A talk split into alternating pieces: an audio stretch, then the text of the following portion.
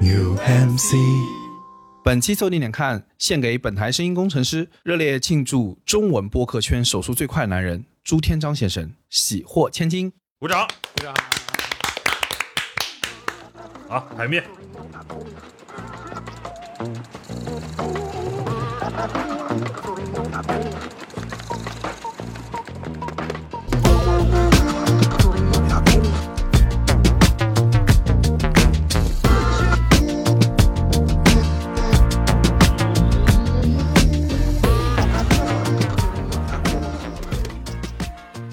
带你靠近这个世界，偷窥笑声和喧嚣。这是凑近点看的番外系列，我们将给你推荐驻留我们生命里的某些时刻。本周我们给你带来的是属于年度音乐的时刻，欢迎收听某个时刻二零二二年度歌单。我是李挺，一个听歌乱哭的胖子。我是包脏号，一个善于分享八首知识经验的年轻人。我是江科，二零二三的年度目标就是降低工作对我听歌软件的迫害。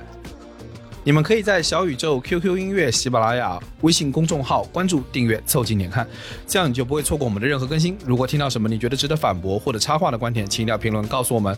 如果什么地方让你脑洞大开、深以为然，也请不要忘了为我们点赞、转发，并且标记为喜欢的单集。如果你想和更多凑近点看的阿米狗们深入交流、共享摸鱼时光，也可以加入到我们的微信群里来。只要微信搜索拼音宇宙模特，添加小助理，很快就可以加入到我们中来喽。快来玩吧！一年到头了。我觉得啊，这一年已经过了，已经过了。对对对对对，现在是已经新的年，新的一年了，新的一年了。就是岁末年初，各大平台都出了相应的盘点。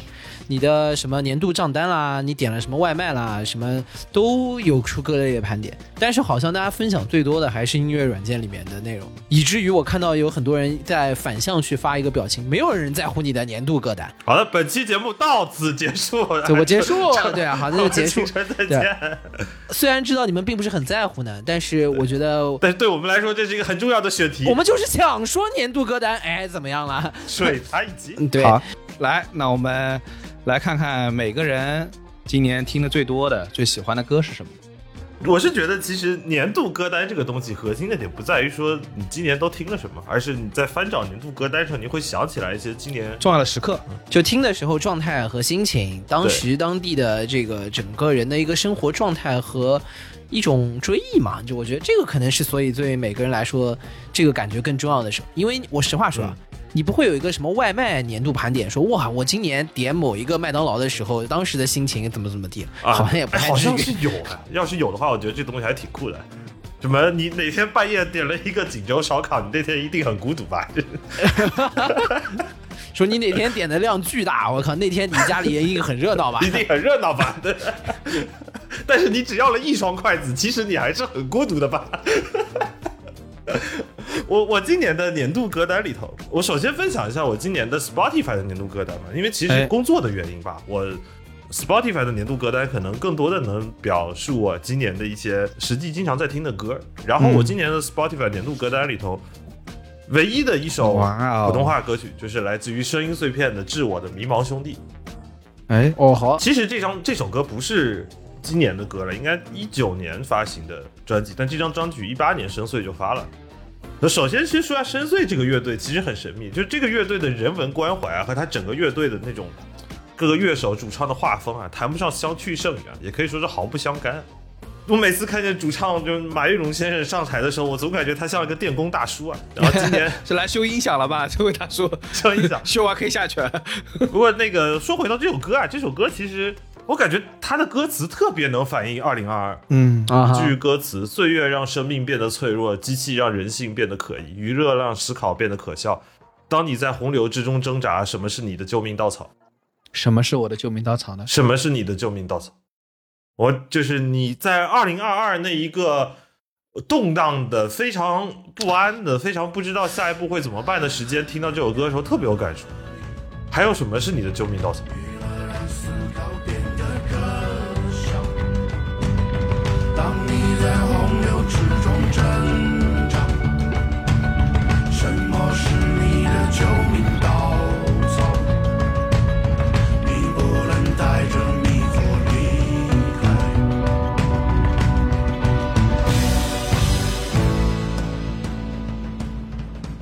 总结来说，这首歌给我的感觉和触动其实是连贯的。从一九年开始，我就一直被这首歌的歌词所打动。说，你不要成为棋子，你也不要成为工具，你需要有自己的，呃，一些方向感和一些使命感。然后，我觉得二零二二年听到这首歌最有意思的一个画面，就是我在听完这一首。充满着激励和充满着指引的歌曲之后，我就陷入了阿那亚逃逸的洪流之中，四处慌张逃窜。我的第一反应是我的马，不是我的。当你在洪流之中挣扎，到底什么是你的救命稻草？对的，那一刻我意识到的是。本 本地四十八小时核酸是我那一刻唯一的救命稻草，别的都不好使，什么洪流、什么挣扎、什么工具都是虚的，四十八小时阴性核酸才是我当时唯一的救命稻草。我给大家一个可能这个即将过去的词，就是这个词可能慢慢的就会消失在人们的这个世界中。什么是你的救命稻草呢？绿码是你的救命稻草。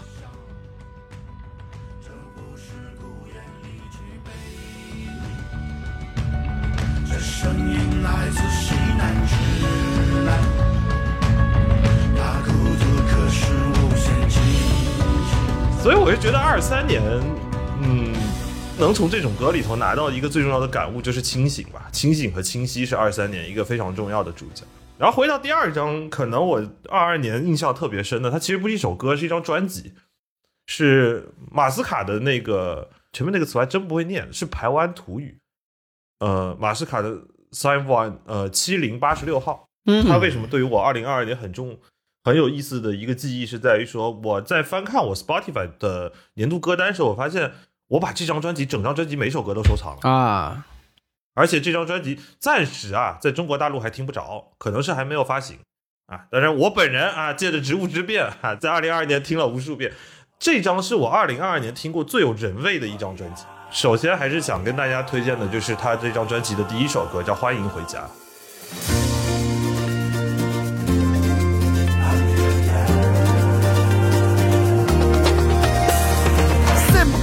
Dawa earth Satirong ukapang Iyang sang pecikan Yemi tata adam Pasa chika chika kuruma Mainem ng fuila Benanga babuya Aki para para ba Para buya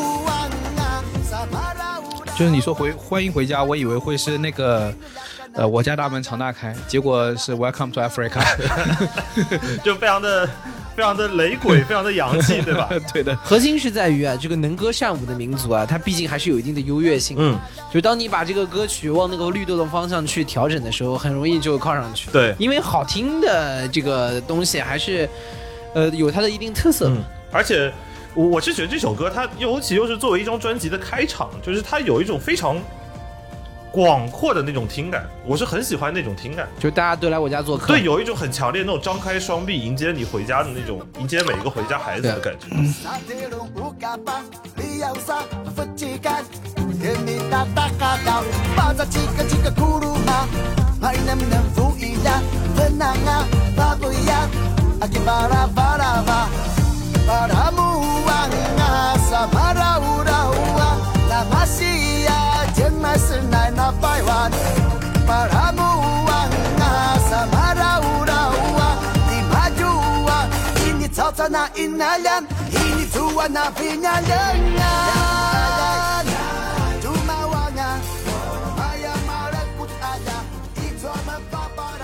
呃，然后另外一首歌是，其实我之前在节目里头用过，嗯，是这张专辑的最后一首歌，叫做《回到原点》，也是那个专辑里头名字上面那一首《Sign One》，它其实就台湾族语中这个词的本意就叫原来的地方或者我来自的地方嘛，嗯，其实，在上一张专辑叫做《我的原点》，是一首国语版的歌曲，然后这张这个《Sign One》就是那首歌的台湾语的版本，然后歌词是完全直译过来的。我觉得这里有个很有意思的点，是我看了 MV 才发现的，就是他的歌词直译之后，前后没有一句话是押韵的哦，他每一句话前后是不押韵的，但是听着很舒服。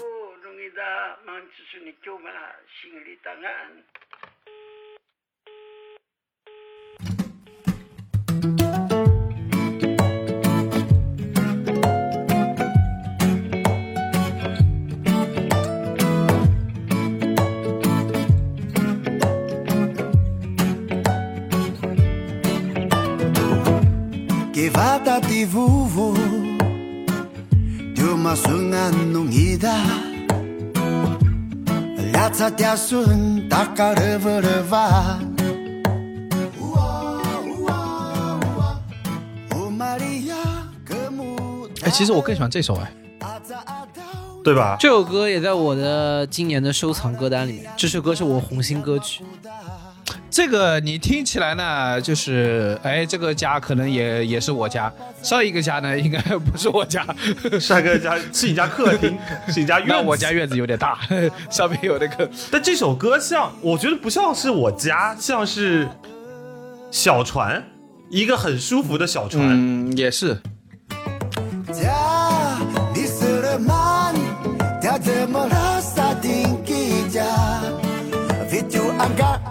Galu marau rawa Yo o Lu malu lajar Tak ada rasa macuma Sege-sege ri uri si tiavan Yo oh Dalam semika lagi tetapi Nacina bunga 其实他倒也没有完全不押韵，因为我其实当时收藏的是中文的那个版本，中文那个版本是押韵的呀。对对，中文版本那个是押韵的，就是什么时和时间拼命也是一天，闭上眼睛也是一天。你看这个也是一天给说多好啊！对，多好，干什么都是然后下面天得过且过的有什么不对？哎，说的对，我听到这儿立马立马红心了，太亏了，我立马红心了，你知道？这句话太他妈雷鬼了，对你知道吗？而且这首歌的封面很酷，不知道为什么，反正他在网易云上面的封面是一个像一个什么英文雅思听力一样的一个女的，戴着个耳机，然后头上有五个字叫“念书好心情”，非常的朋克，我觉得。就是他在他在那个网易云的那个封面上非常的怪，那我找来看，它就是这个一个像雅思、像雅思听力一样的一个东西，然后头上有五个字叫“念书好心情”，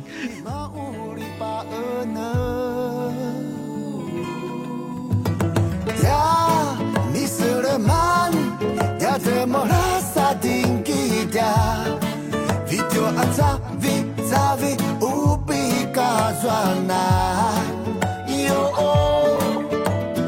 lu marulyajan taedehasema cuma segese ayah ayah jarabe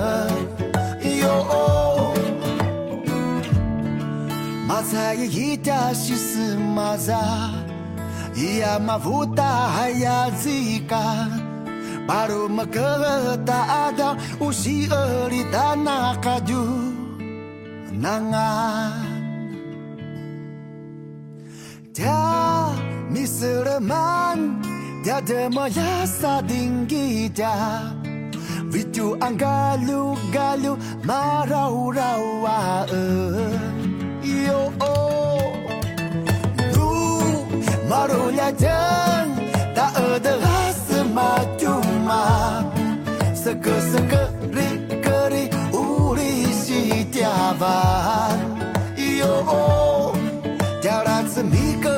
这首这首歌它叫回到原点，而且重点它这个歌非常的舒缓，嗯，然后在这个过程里面，它又在对吧？这个歌词又很配合，对吧？对，呃，搞了半天也是一天，闭上眼睛也是一天得过且过有什么不对？你配合的这个非常放松的韵律，就整个让你的感觉舒展开来。有一种不上班也没事的那种舒适感。对的，这可能也是二零二二年所有人心中想找的一个解药和答案吧。这首歌特别适合放的一个个是什么？就是星期六中午醒来的时候，你在刷牙，啊外面天气不错，然后你一听这歌，对你一听这歌就感觉哇，这个快活，可以再混两天。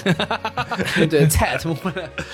所以说回来就是这样的，就是又是台湾族的那种当地民族的语言，还有雷鬼的曲风，整张专辑这种强烈的家庭和族群的归属感，在动荡的三年之后，尤其到了现在这种眼瞅着能回去的状态下，他会把你那种积累出来对阳光、对家乡的向往，给很完美的表达出来。哎，对，对，其实之前在这张专辑的采访里头吧，马斯卡也说过一句话，他说：“呃，决定回到成长的地方，回到原点，其实不代表眼前的问题自动会被解决，甚至会有新的问题。因为离开很久了，在部落中偶尔会感到尴尬，会被当作外地人，而看着家乡这些错过了改变，自己能做什么又该做什么。他不想用就很理想式的口号来号召大家说回家，而是像在歌曲里唱的那样说：如果想要回家，不要害怕，家和家人都在这里。如果有什么不懂的，交给时间，顺其自然就好了，不要有太大的压力。嗯，在这两年，你说马上就要春节了，然后大家可能听了这首歌，啊、听了这张专辑，然后回到自己的家，我觉得啊，过去两年再往前倒一点，三年，我们春节回家，我多多少少有时候甚至你中秋回家有点负担。对，负担很重，责任感很重。就像他说的嘛，就是你会一直担心的是，我能做什么，我能给家里带来什么。对，不不不光是这个，我我我表达的想说的是，我们不知道我们是不是真的能回家，我们不知道回家会不会把病毒带回家里去，家里老人啊什么之类的，嗯或者是说，此时此刻允不允许我回家，允不允许我走出这个城市去到下一个城市，以以至于我们回家那个状态不是稳定的。对那我觉得，你如果春节的时候，我们这次似乎能够好好回家，然后在路上听了这首歌，我觉得能缓解一些近乡情怯。对，交给时间吧，顺其自然。这歌一放啊，这个所谓过了腊八就出来了。我看看春节之前这歌一放啊，这春节前三周咱也不上班，这个感觉就非常明显。就我们后面就拖更拖更一个月，大家就好好听这歌吧。包总发话了啊，各位啊，大家注意啊，大家各单位注意放假。我也就说说啊，这个新年新气象，新的征程，元气满满啊，请大家这个立刻看一下新年新的一年的指标，啊回到原点，你的原点在哪里啊？又回到了原点。又回到原点，什么？现在大家都是从零开始了啊，指标新的一年重新算了。满眼只能看到四个大字：降本增效。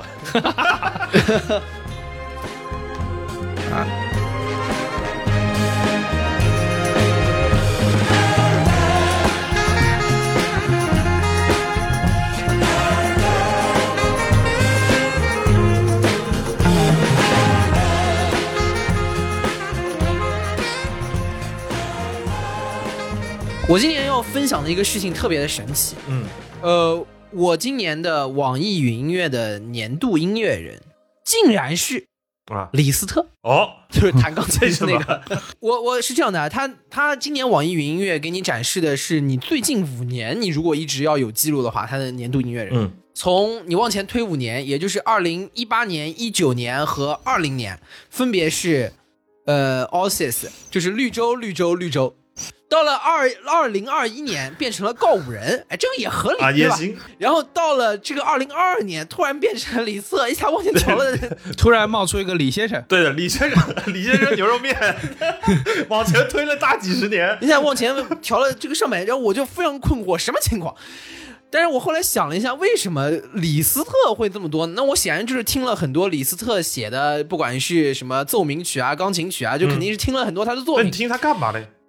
就是后来我想了一下，我今年的年度音乐人是李斯特，核心的情况是，今年在二零二二年有非常多搞不定的工作。啊，李先生是你的 list consulting，对的，李先生帮你就是我什么情况会去听这些古典音乐？嗯就是当我需要就是一个人工作，然后在这个工作过程里面要还做比较多思考的时候，嗯我就会放这些古典音乐，做一个我这个工作的环境音。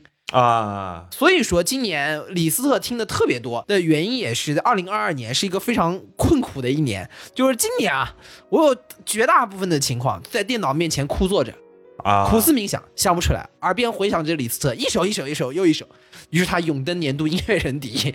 那为什么是李斯特呢？对，为什么会要听李斯特呢？这古典音乐也有很多，对吧？你们能不能听个莫扎特啊，对吧？啊贝多芬啊，这个可不可以呢？嗯，我这个也是我后面经验积累出来的，就是我后来慢慢发现，就是李斯特很适合在工作时候的听，因为呢，有一些古典音乐呢，它的状态就有点这个太过于柔和，对吧？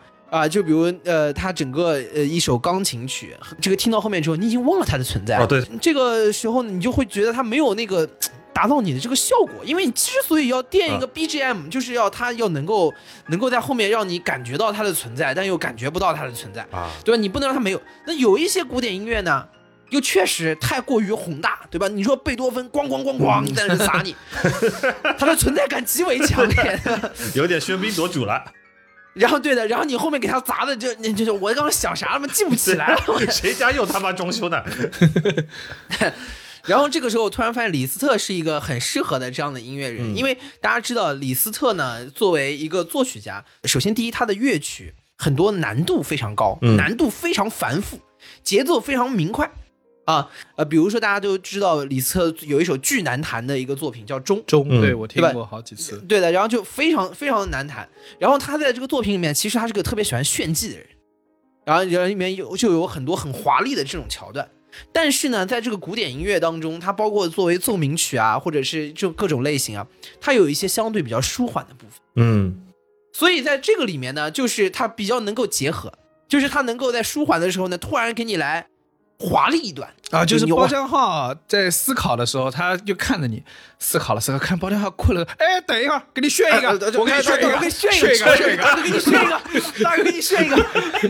哎，包总炫一个，哎，别困，别困，别困，对，而且他的这种呢是华丽，还不是那种就是咚咚咚咚砸你，你知道吗？他就这种华丽的东西一起来之后呢，你会觉得哦优雅，真的是太优雅了啊！小李给包总整个活。对啊，然后你的那个思绪又能回来，所以说他就是我是觉得软硬适中啊软硬适中 口感合适，就是它特别适合工作听。然后在所有李斯特作品里面，是我听的最多的一首，嗯，最多的重复了二十多次，是他的但丁读后感奏鸣曲啊，这个名字还挺拗口的。它大概是什么意思呢？就是李斯特他有一天去读了但丁的神曲，读了但丁的神曲之后啊，有感而发，有感他要然后就给丹丁想炫一个个，想给一个。写给你炫一个，他这里就不是我要念两句诗了，而是他要写写一首曲子。嗯 所以说他就是看了神曲之后呢，他写了一首曲子，就是他的读后感。然后我听着李斯特读但丁的读后感的，，啊然后开始写自己的工作汇报。对，然后我开始写我的汇报。啊包浆浩想，哎，你炫的时候。也是我炫技的时候，轮我炫一个了。然后把这个 PPT 飞起来。轮到我给老板炫一个了。为什么选这首歌听的比例最高呢？就是不是钟啊，或者是大家这个之前听的耳熟能详李斯特其他的一些作品，因为这首歌完全符合我刚刚想要的那个节奏，就是他在这个要舒缓的时候舒缓，要华丽的时候华丽。李斯特去展示的他是但丁的神曲的读后感嘛，所以说他整个讲的是他一个游历的过程。首先他是先在地狱里面，啊。然后后面他慢慢又去了人间，然后后面又去了天堂，所以说他在这个不同的环境里面啊，就会有不同的他这个音乐上的变化，然后呢，也很适合该舒缓的时候舒缓，该华丽的时候华丽啊。我就首先带你们听一段，我说实话，当中有一部分的解读啊，我也看的是二手，可能三手或者是四手的信息，然后再加上还有一些我个人呃毫无乐理基础的理解啊，反正我从我的角度给大家说一下，嗯你们先听他的这个开头。你倒是想啊！你倒是你倒是炫的 啊！来了来了，有声了有声了。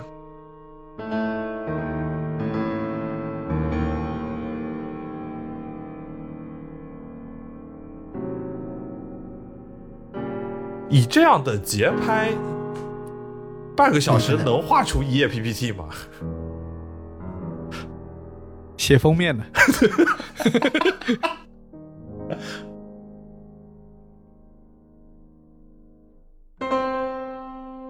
标题写完了，对哎呦呦呦呦呦！陷入长考，目录该怎么写？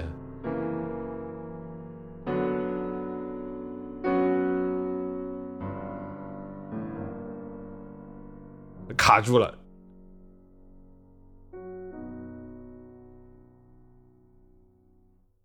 到这边大概前一分钟，我跟你讲，这前面一分钟大家听那个音阶，噔噔噔噔噔噔噔噔，是什么呢？是李斯特想去描绘的是但丁《神曲》里面开头的时候啊，那个地狱大门的阶梯，嗯就是那个地狱大门要缓缓打开，然后你从通往走向地狱大门那个阶梯。所以说你可以看它那个音阶非常明显，噔噔噔噔噔噔，然后而且还有一点点就是嗯庄重，但是又感觉让人紧张的这个声音。嗯这个其实特别适合你刚开始写 PPT，就是你们刚刚讲的。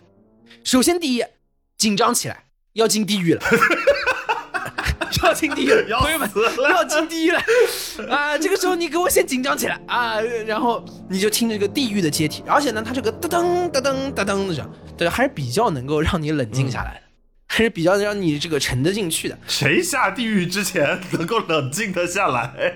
对对着那个油锅，就然后它就是比较能够让你进入状态的这样的一个情况啊，然后进入这个状态的时候，而且你看开始的节奏是相对来说慢比较慢的，然后后面它的这个节奏呢会慢慢慢慢慢慢再展开，然后会有他在地狱里面游历的这些画面，嗯就是地狱里面会有这个狂妄堕落，所以说呢，它这个里面呢会节奏上啊逐渐上强度。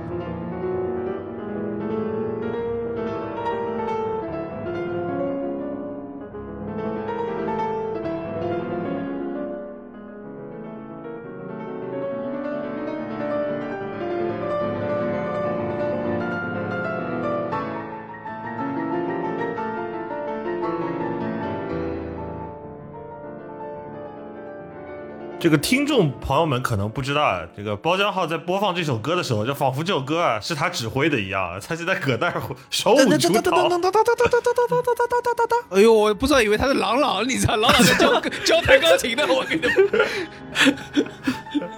怎么还急眼了？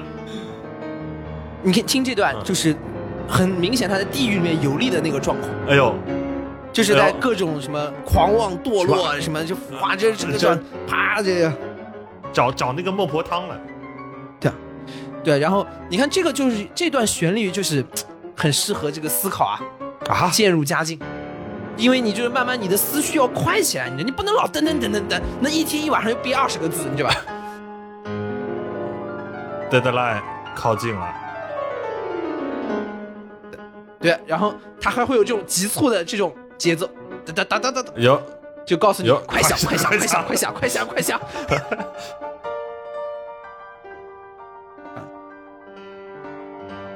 哎呦呦，赶紧的，赶赶紧的，你看这催你了。又开始炫了。这就基本是我跟你什么拔舌地狱开始拔舌头了，这之类的。呀呀呀呀！血条血条逐渐上递。对啊，啊，所以说我说到这里呢，他给你可以给你提供逐渐的开头的时候由缓进加，给你提供这个紧迫感，对吧？然后呢，这个后面呢，后面慢慢到后面你也不能持上来，对吧？强度就上这么狠。对，到后面逐渐逐渐之后呢，他这个但丁的神曲也是慢慢在游历的。李斯特也在讲他这个过程。后面呢，我们会慢慢慢慢的来到人间。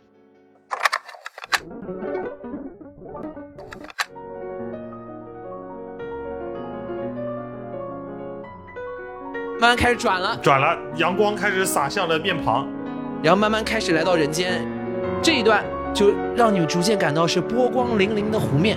啊，刚才还是油锅呢。对的，慢慢到人间，你就感受到了这个，哎呀，看到了蓝宝石一样的一片湖面，然后这个时候就是可以更加沉静的去思考。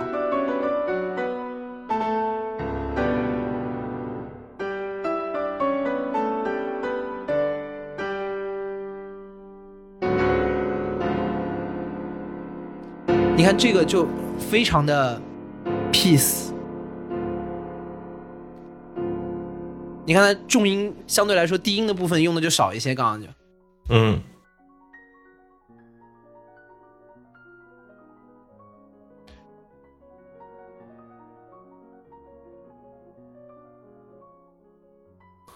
对，然后这个就是人间的游历，波光粼粼的湖面啊繁华的城市啊就是这算是 ppt 写到哪儿这就是 ppt 你开始写到中间几个大点了你知道吗？这个时候讲究一个琳琅满目你知道吗？得给领导东也找一块西也找一块对吧？要有波光粼粼的湖面也要有拔地而起的高楼对吧？所以就很符合这个音乐给的这个氛围。后面我们慢慢走到呢要去哪儿呢？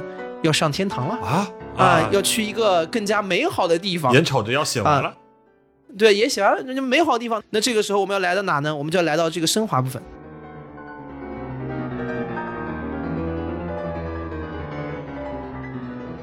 然后就逐渐要到天堂了。你这段要听，你会发现，哟，天堂有点乱嘛，感觉天堂有点挤啊。就从从人要从人家要上去，上去的路感觉 有点挤。你看，这在往上升，让它往上飞，这就到了，听到没有？还是这个音阶，还是这个音阶。看，还是这个音阶。哦，又上了。对，你会发现它还是跟那个地狱开门的那几个音阶是一样的，对吧？那几个音阶还是一样，但是它用了不同的手法。哎，这个就感觉是天堂之门的打开。你看那个很明显，一开始那个当当当当当，那就是开地狱的门，这就是到天堂。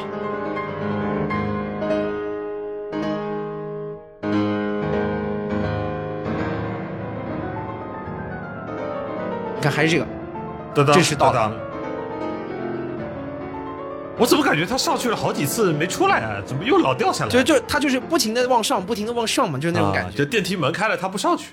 对，然后这个就很明显的是，就是到天堂的这个感觉。然后你的节奏又开始更加明快起来。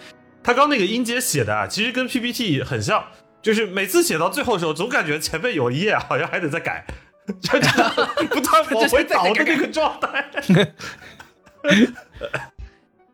然后呢，到这段之后呢，我觉得很适合你在工作里面开始想一些升华内容。嗯啊，这个我们的利益到底在哪啊？我们的如何能够这个把它给进一步包装和升华啊？啊，都在这里啊。然后呢，最后在天堂的部分呢，它有一个逐渐进入天堂的 ending 的地方。对。啊，最后 ending 的时候，你看这个旋律又出来了。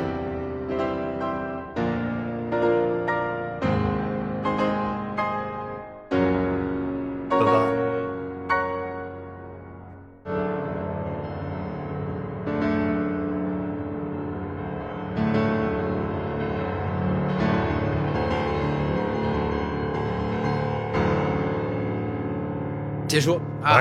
然后呢？如果想到这儿没有想出来的是，就还没有想完，没有想出来怎么办呢？哎，再听一遍，再去一次鬼门关，对，再回地狱，再去一次，你就活该下地狱。你知道不是我，但我听这个，我感觉后一段，我不知道这这个不同的解读不一样，但我感觉这后面从九分开始那一段，它不像是人间，嗯，后面也不像天堂。我觉得是什么？我觉得是从大概九分钟那一段开始啊。他一段段往上走，那感觉，我觉得它更像是炼狱。哦，哎，你这个说的还是有点道理的，因为就是因为炼狱是一层一层在洗涤你的那个罪孽，因为就是你知道，在中世纪之后所创造的这个，就是天主教的这个舆论环境中，他们描述的是天堂和地狱之间是有一个炼狱，嗯，就它有一个对的，要洗涤自己罪孽，然后再做判定的，就看你的罪孽洗不洗得干净嘛，洗得干净就往上走，洗不干净就滚下去。对吧？它那个炼狱的感觉，我觉得很像，因为它像一层一层的在，哎，你洗一把，再再洗一把，再洗一把，就看能不能经历这些不同的磨难，把自己身上东西洗掉。如果你能洗掉，最后那个轻薄的音乐出来，你就进去了。嗯，李挺的解读是有道理的，因为他中间的那一段啊，反正也有这个翻译，就是把中间那一段不是人间，叫炼狱，就是有说这个这个版本，就是因为你其实某种程度你可以理解啊。人间就是一轮的炼狱啊，差不多了。实实话实说啊，呃，炼狱就是人间啊，对对的，人间就是这样一轮炼狱的磨砺啊。所以说，它中间那一段其实会有点像这个整个炼狱的那种，有一种活了，但是其实不活的那种感觉。对，但是就是它中段那一段其实是很华丽舒缓的，就是尤其我刚刚放那一段有在说，哎，你有没有在那里感受到一个波光粼粼的湖泊？反正我的感觉是非常的强烈的。就是当当当当当那那那那啪几下一起来，你这个几个调子哼的特别像过年。当当当当当当当当当当当当当啊！对，就是我觉得在中间那一段，它整个的，就是让我至少感到那个波光粼粼或者金光闪闪那个感觉非常的强烈，所以我是觉得在中间那一段很让人能够进入心流。我实话说。啊就是他在在这样的一个，因为你的感觉你犯业障被一层层洗开，你的心中只有工作。对，就是这个状态。所以我觉得也很推荐啊，大家去在工作的时候使用这个但丁读后感奏鸣曲作为自己的 BGM。对的，啊，我在那个网易云上，我看还有人专门建了歌单，找了二十几个不同人弹的版本的这个歌，你可以一直听下好去，几个不同装饰的各层地域，任君挑选。对，你可以一直听下去啊。我觉得这个也很反映了我二零二二年的状态。呃，工作难干，对吧？对吧？就是想不出来啊，那么一遍遍听，一遍遍听，对吧？这是我觉得今天要给大家分享的第一个啊，这个稍微有点偏门儿 啊。第二个，我在二零二二年的整个歌单的年度歌曲里面，也是我的今年歌单榜首的一首歌，是表情银行的《安全降落》。这首歌今年我听了非常多次，然后原因就首先第一，这首歌我觉得很好听啊，然后也非常想推荐给大家。而且为什么在今年听这首歌特别多的一个原因，也在于它是一首非常的，呃，怎么说呢，蔓延舒展的这样的一个歌曲，让人能够缓解焦虑的这样的一种旋律啊。他这首歌的歌名也叫《安全降落》，我觉得跟他歌里面的状态也非常的吻合。我觉得大家可以一起来，就是先来听一下这首歌。这开头好像电影的开头啊。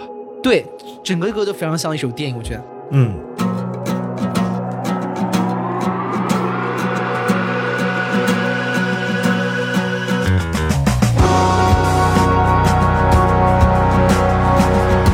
好听的。这个前奏也很喜，我很喜欢，很好。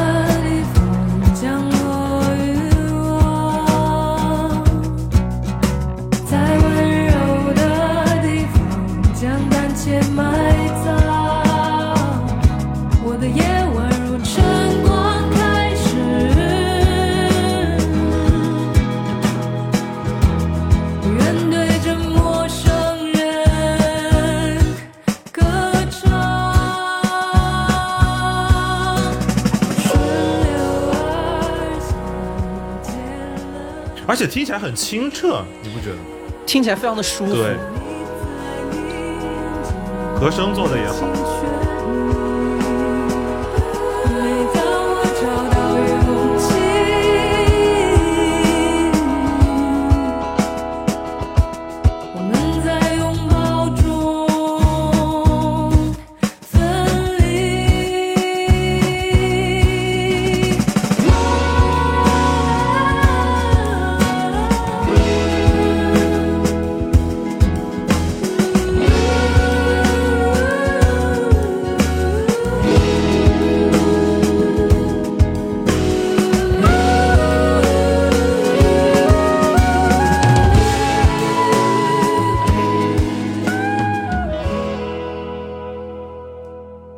对，这首歌我不知道大家听完之后的感觉有没有觉得特别像《安全降落》？嗯，因为首先这首歌整个给人的感觉漂浮感非常的强，对，你整个人像飘在空中一样，尤其是它整个的前奏一起的感觉，就非常明显。但是这种漂浮，它又不是一个感让你感觉非常不安的、非常危险的，好像我们在做翼装飞行一样，一个很刺激的事情。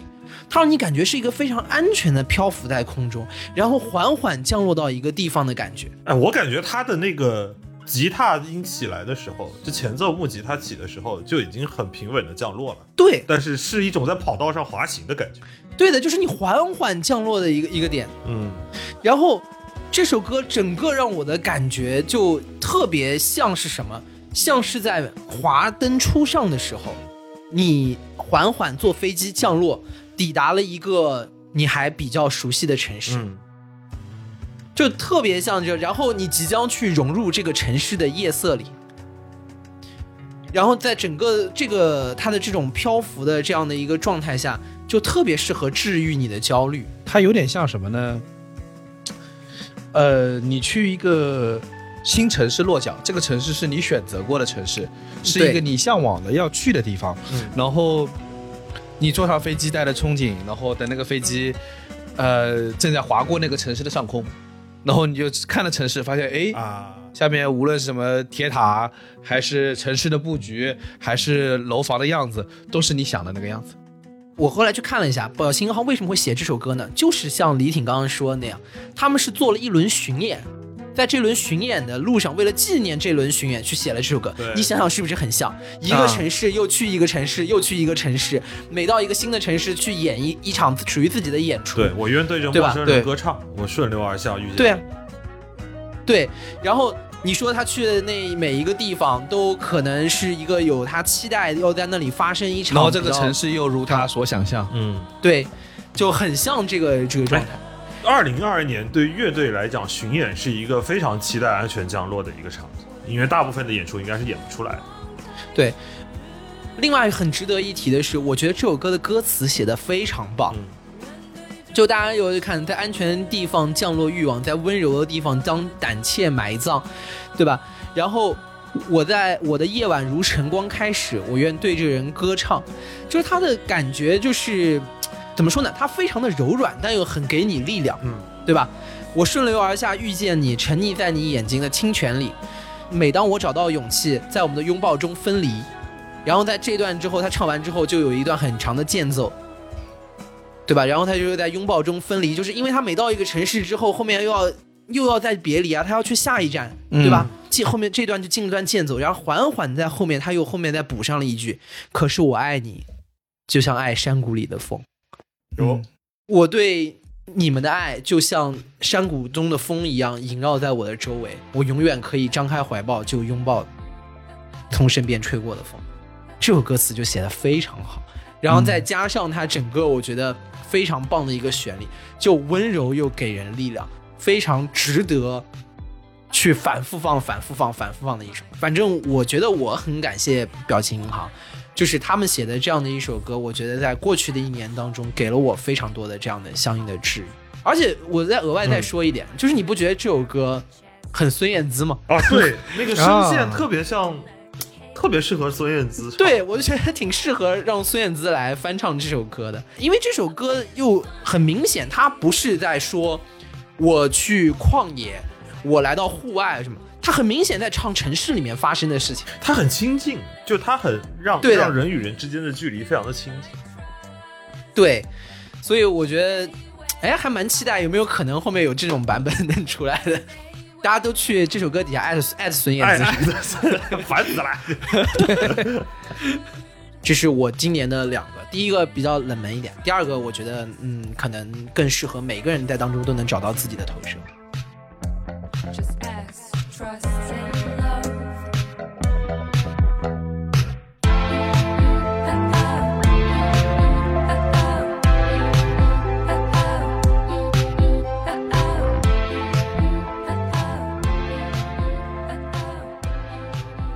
呃，我要推的这个歌是这样的，它是在我呃 QQ 音乐的榜一歌曲，然后哦，哦吼，呃，其实我没有猜到，我今年听了这么多次这首歌。说实话，在今天做这个节目之前，我都不知道这首歌的歌名，因为在那个 QQ 音乐里面，它写的是野菊花后面三个韩文，啊，就是我我不知道它是什么。呃然后呢，这首歌叫《你不要担心》，啊，野菊花野菊花是乐队，乐队啊，是好的，韩国流行音乐史上的殿堂级乐队。哦，可以，所以这首歌又是他们好像是呃第一张主专辑的主打歌，哎，那应该是一个特别早的歌曲了。对，很早，这首歌非常非常早。为什么我说这首歌会出现在我我都不知道这首歌的歌名，我知道，但我有这首歌，你只知道野菊花。你知道为什么吗？因为这首歌是我看在今年封在家里的时候，我看了那个《请回答一九八八》，啊然后节目，戏对，它是里面放的一首老歌。请回答哦一九八八呢，在因为它把整个故事从一九八八年的那个双门洞的这个韩韩国的故事开始讲起，所以它里面的每件事情都会慢慢的结合那个时代发生的一些事情，所以包括它里面放的歌，电视里传来的歌都是那个年代的歌，嗯就是就是发生在那一年的歌。然后，嗯，这首歌出现过好几次，然后它开头的时候像是一个呃，一个人跟你打招呼，嗯。嗯。然后你听着觉得后面还要跟你开始快速的拨动他的吉他，然后跟你嗨起来的时候，他突然跟你慢慢的诉说了。然后，当我把那首歌听歌识曲放到我的 QQ 音乐之后，我每次再听这首歌，我就会沉进去，就是《请回答一九八八》的每一幕都会重新出现在我的眼前。大家听一下吧。Hey!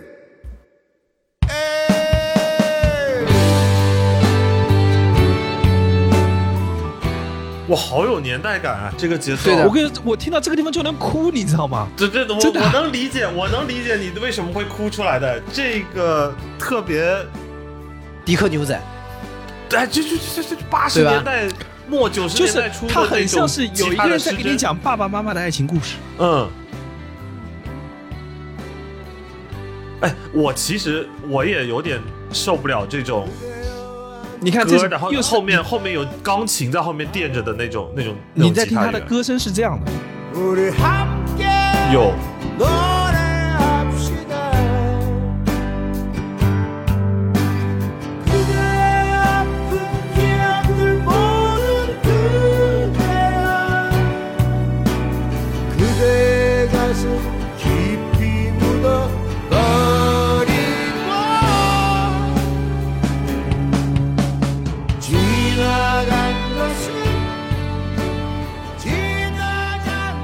我今年在那个呃封在家里的时候，就是我其实一直都知道《请回答一九八八》，就是作为韩剧巅峰嘛，对，我这个看剧达人应该是肯定都会看的，但是我一直没敢看。为啥？哭的很厉害吗？你知道这东西很麻烦，他会哭，但是听而且听说听说他哭的很厉害。然后呢，我今年封在家，因为说实话也一时半会儿没有很好的剧，我就把它翻出来看。我的妈呀，这真的是不能真看，我跟你你说，看不了的。每集都哭的哇，天哪，就是像一个人在那疯狂的哭，然后每集都能哭。然后我看完全部之后啊，然后有一天我在呃 QQ 音乐里想起这首歌的时候，又哭了。对，是又哭了，但是我在想一个事情，就是为什么我看《请回答一九八八》会哭？因为它是一个，它的故事很简单，就是邻里之间的故事，他们孩子们，呃，一起长大，呃，父母们一起在一个地方，这甚至在设定上很像一个情景喜剧。对，它就是一群人因为居住的近，而产生了羁绊，产生了互相的交往这一系列的。嗯、我后来在想说，为什么会哭？是因为他给你一个童话，嗯，这个童话发生的主旨是一个我们现实生活中我不知道它有没有发生，但我特别希望它发生的事情，就是，呃，别人真的理解你，且知道你的好。嗯，就是故事，呃，一九八八里面发生过很多很多各种各样的事，会有一时间的矛盾，会有那种误解，但是到结尾的时候，它是一份彻头彻尾的谅解。我的这个事情是，我不知道生活中可不可求，你知道，它当它发生的时候，你会觉得还是很触动。我给大家讲个例子啊，就是故事里有一个姐姐叫宝拉，这个姐姐呢成绩特别好，就是是整个呃巷子里的尖子生，因为成绩好又很倔，因为我成绩好到可以目空一切，所以她一直是一个非常倔强的角色。但是呢，她在婚礼前给爸爸买了双新皮鞋，然后呃爸爸看着新皮鞋。不知道该跟这么强势的女儿说谢谢，还是说什么。然后，呃，宝拉就问爸爸说：“你看看这个鞋子合不合适？我让我妈带给你了，你看合不合适？”爸爸就说了句：“正好。”然后他为什么要给他鞋子？是因为他马上就要结婚了，他想爸爸穿一个体面的皮鞋。嗯，结果婚礼上，当她和她老公，呃，牵着手走到前面，两个人就要互相证词的时候，她发现爸爸穿的那双鞋子，但是那个鞋子呢大了很多，所以爸爸用那个纸垫在后脚，把那个鞋子给垫起来，就让他能够衬在脚上。啊。然，后他看到那一瞬间才知道，就是呃，这么多年，他还是弄不明白他那个，哎呦我操，就是要哭了，要哭了，哭了 就是要哭了。哎哎呦，对，就是这么多年，他还是弄不明白他爸爸的尺寸，因为当年他第一次给呃赚到工资的时候给爸爸买衬衫，他就是很想当然的，我我我赚了钱了，我给爸爸买点东西。嗯家里人每个人都有东西，然后爸爸呢开始很失落，后来他说，其实他给爸爸买了件衬衫，只是他没有当时拿出来。爸爸穿了衬衫呢，很开心，他就问了他一句话，说，呃，那个就是合身吗？爸爸说合身，但那件衣服很紧。结果没想到，呃，自己都已经结婚了，呃，已经自己赚钱了，已经已经成家了，但是就想再一次给爸爸送一个礼物，让他变得体面一点，但是自己竟然还是没有能弄好。但他爸爸还是跟他说，正好，还是穿着它。就是你知道这个故事里给人那个动情的地方，就是互相之间有很大很大的谅解和包容。我觉得在那个爸爸嗯要怎么样都好，只要是女儿买的怎么样都好。对嗯，对，所以你听到这种歌的时候，你会发现这个故事，这个《一九八八》里面有很多很多这样的故事。我觉得有时候啊，就是呃，非常真诚的说，就是我们大家，我听很多播客，然后听到很多别人讲的故事，我经常会觉得说，嗯、很多人的原生家庭对一个人的成长是有影响的。嗯，但是，其实是不是很多时候那个爸爸、那个妈妈心里有很多知道你的好，但是没说出来？对，或者是不知道该如何正确的表达。，对对，就是呃，天底下的事情就是你真的不能做到每个爸爸不光是知道你的好，还能表达出来。嗯，然后那份那个隐在后面的那个互相之间的谅解，因为我们是观众，我们在这个故事的背后，我们看到他的全貌。我不知道生活是不是实际是这样的，但是事实上是，如果是这样的，你就太好了。我觉得生活不是生活最让大家难以理解的原因，就是因为很多人你是看不见父亲鞋子里头那一个垫着的纸巾，或者是看不见父亲对吸一大口气换上那件衬衫的狼狈的。对，然后甚至是不是爸妈穿着你的鞋子，他埋怨你那一句的时候，其实心里是说你你尺寸都没买对，但是心里是开心的，就是呃，心里真的装着彼此的这件事情，我觉得是这个世界上难得的情感，而且这个情感是真挚鲜活的人，对。而且比起我们这一副肉身更加组成我们人本身的事情，我觉得是这一份份真挚的情感，这才是我们的本体，这才是我的本体。没有这部分的情感抽离出来，这只自己只是一具行走的肉体而已。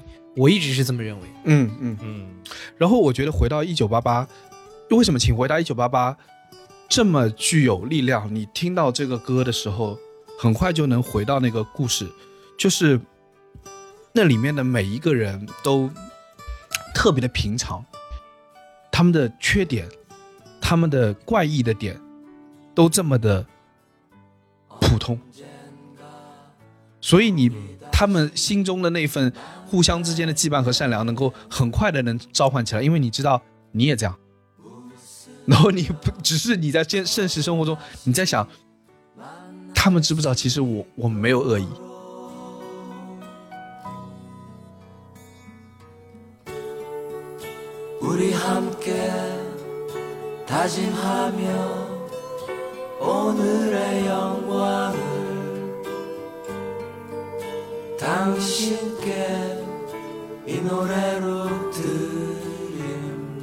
今年的那个 我要推荐的第二首歌呢，这首歌说出来啊，就是 就有点不好意思。哎 我看到你要说，我就觉得，哎你你讲你的，我要看看你我倒怎么讲，想看看你有什么我要看你要怎么讲。有什么新东西可以讲。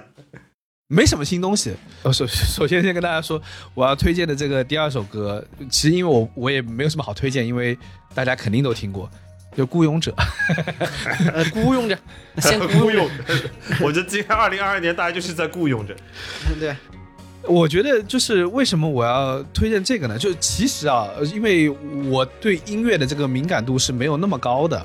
我第一次听到这个，你们猜我是哪儿听到？我在 B 站上 看到那个腾格尔的，啊啊，腾格尔翻唱的腾格那个。尔，对对对对对对对，是腾格尔没 B，站请了一个腾格尔，一个凤凰传奇嘛。腾格尔的翻唱，他腾格尔的翻唱突然震到我了，你知道吗？所以你是想推荐腾格尔版本的《孤勇者》是吧？腾格尔版本的那个孤勇者呢，其实就已经不是孤勇者的问题了，就是大 boss 现在已经杀疯了的感觉了。是是是成吉思汗。对的，就我觉得为什么要推荐这首歌？一个很重要的原因是，去年这一年，唉，太需要勇敢，嗯，以及太需要有些勇敢的人。就是，呃，这首歌虽然非常的就现在听烂了，但是你不得不说，那个歌词就是以最卑微的梦致那黑夜中的乌烟和怒吼。谁说站在光里也才？我跟你说，这首歌这段话，我第一次不是腾格尔唱的时候，第一次我听到的时候，我觉得，哎呀，有些卖弄，稍稍有、啊我我自自我的啊因为你感受是，没看过《双城之战》嘛，对对对你不知道那个节目的设定是唱唱不出金克斯的那种感觉。对我自己的那个感受上来说，我是觉得啊，嗯，有些卖弄，就是要把、要把这个歌词或把里面的那个角色，啊、特地写的那么有反差吗？呃，当然后来我也看到了，就是填词人那个唐田，他自己的故事，他在确诊完 呃癌症之后，他在抗癌的那个故事，我觉得融入到这个故事中，这份歌词中是非常合理的，非常能感受的。但更要说的是，在去年那个情境中，甚至过去三年的情境里面，我觉得我们的生活有很多人负重前行，替我们负我甚至觉得，直到现在吧，有很多我们不知道的角落里头，有很多人在负重前行。无论是就你就说放开之后的那些快递的小哥，那些医护的人员，对，就是我会觉得，呃，你你你拿不到吃的时候，有人在给你送东西，呃，这个城已经封了之后，有人在看病，呃，甚至就如那个《去病三分堂》里面，唐医生说，呃，疫情最严重的时候，呃，很多医院不能接待病人，但是有病人就是那急么迫的需要医护的时候，急迫的时候，医生医生把药把盐水打到那个铁栏边上，给病人挂盐挂挂点滴，就是我觉得他的出现正好在过去的那个时间里嗯，激励了人，以至于这个这份激励，呃，渲染到了普普通通的每一个人，甚至是小孩儿。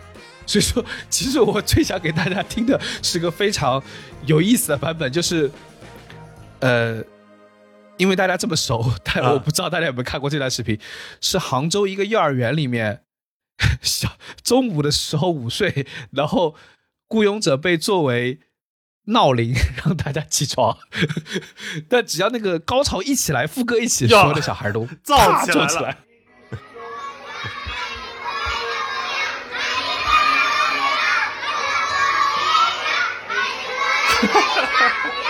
睡着了，这这这这中间还有位逆行者，对吧？最美赖床者还有一，位在大家都起床的时候还接着睡的人。对，嗯，这才是真是狠人。我突然想起来，《孤勇者》如果要分享一个版本的话，我其实非常想分享的一个版本，就是不知道大家之前在网上有没有看到，有一场现场的演奏会。呃，应该本来的主题呢，那场的演奏会呢是菊次郎的夏天。嗯之后的话呢，在这场的演奏会的上面呢，最后有一个类似于大家可以点歌的这个按这个环节，嗯算一个小安扣吧。就有大家想点什么，可能大家就会尝试去演奏一下，来满足一下大家的愿望。然后这个时候就有一个小朋友，突然在这个所有人当中，因为小朋友可能也没有那么。懂这个当中大家的这个这个剧场的理对童言无忌嘛，他就可能大喊了一声“我要听孤勇者”，然后大家就哈哈哈笑了一下。哎，笑了一下之后呢，本来大家就当是一个童言无忌就过去了。但是我觉得最可爱的，或者是最让人感动的是，哎，这个乐队在去演奏这个菊仓的夏天的之后啊，突然在演着演着演着，突然之间变奏，去弹了一段《孤勇者》的旋律。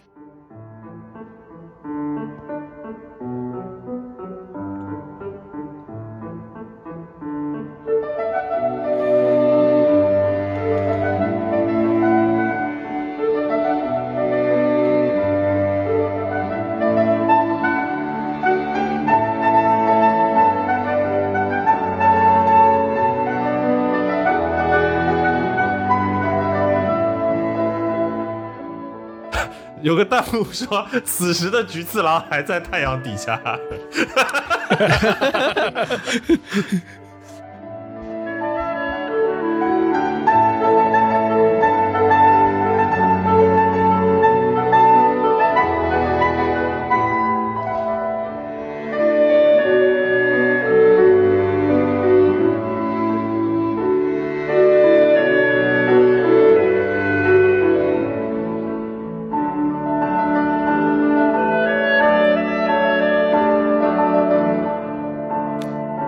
风开始转换，菊次郎孤身走暗巷，小左暗巷。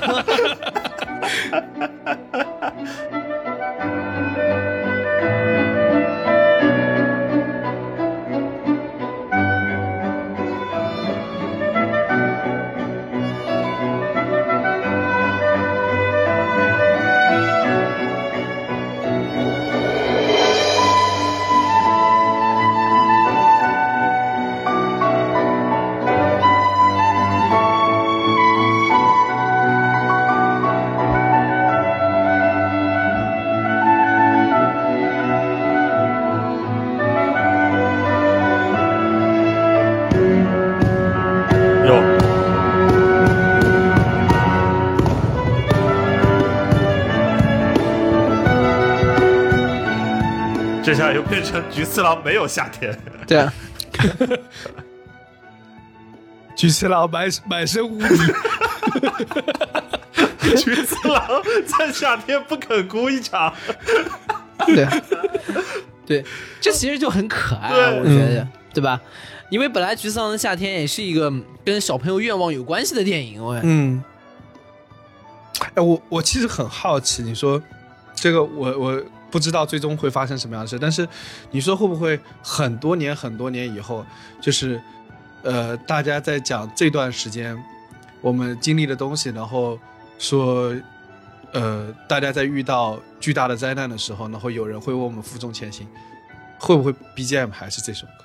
嗯，很有可能时代的烙印，就是是在小孩，就我们很小的很小的时候，我们唱的那些歌，就是那个时代本身最强的烙印，因为嗯。它被就是刻在了我们的记忆里面，与我们的时代记忆紧紧的结在一起。这个年度的英雄主义的话，虽然很烂俗，但有可能真的就是这首歌，因为有太多的有太多的支持，有太多的注解自告奋勇。我是觉得二零二二年有非常太多的自告奋勇，在各个各个环境和对对对场景之下。所以我觉得就让这首歌作为时代的烙印。然后另外就是这首歌，我觉得虽然开头的时候，呃，我看了李挺那个榜单。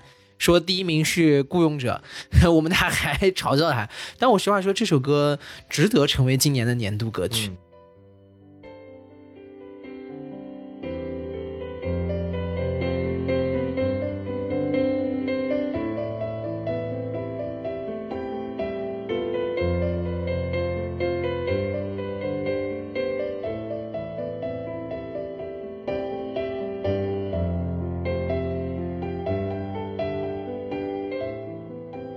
以上就是本期凑近点看番外系列某个时刻二零二二年度歌单的全部内容。感谢收听，更多需要你凑近点看的内容，你可以在微信搜索“凑近点看”，关注我们的公众号；在微博搜索“宇宙模特公司 UMC”，宇宙模特公司 UMC。你可能在未来看到更多神秘的内容。除了小宇宙，你在汽水、QQ 音乐、网易云音乐、Apple Podcasts、Spotify、喜马拉雅搜索“凑近点看”，也都可以找到我们。欢迎你给我们留言投稿。当然，我们也不一定采用。新年快乐！以上。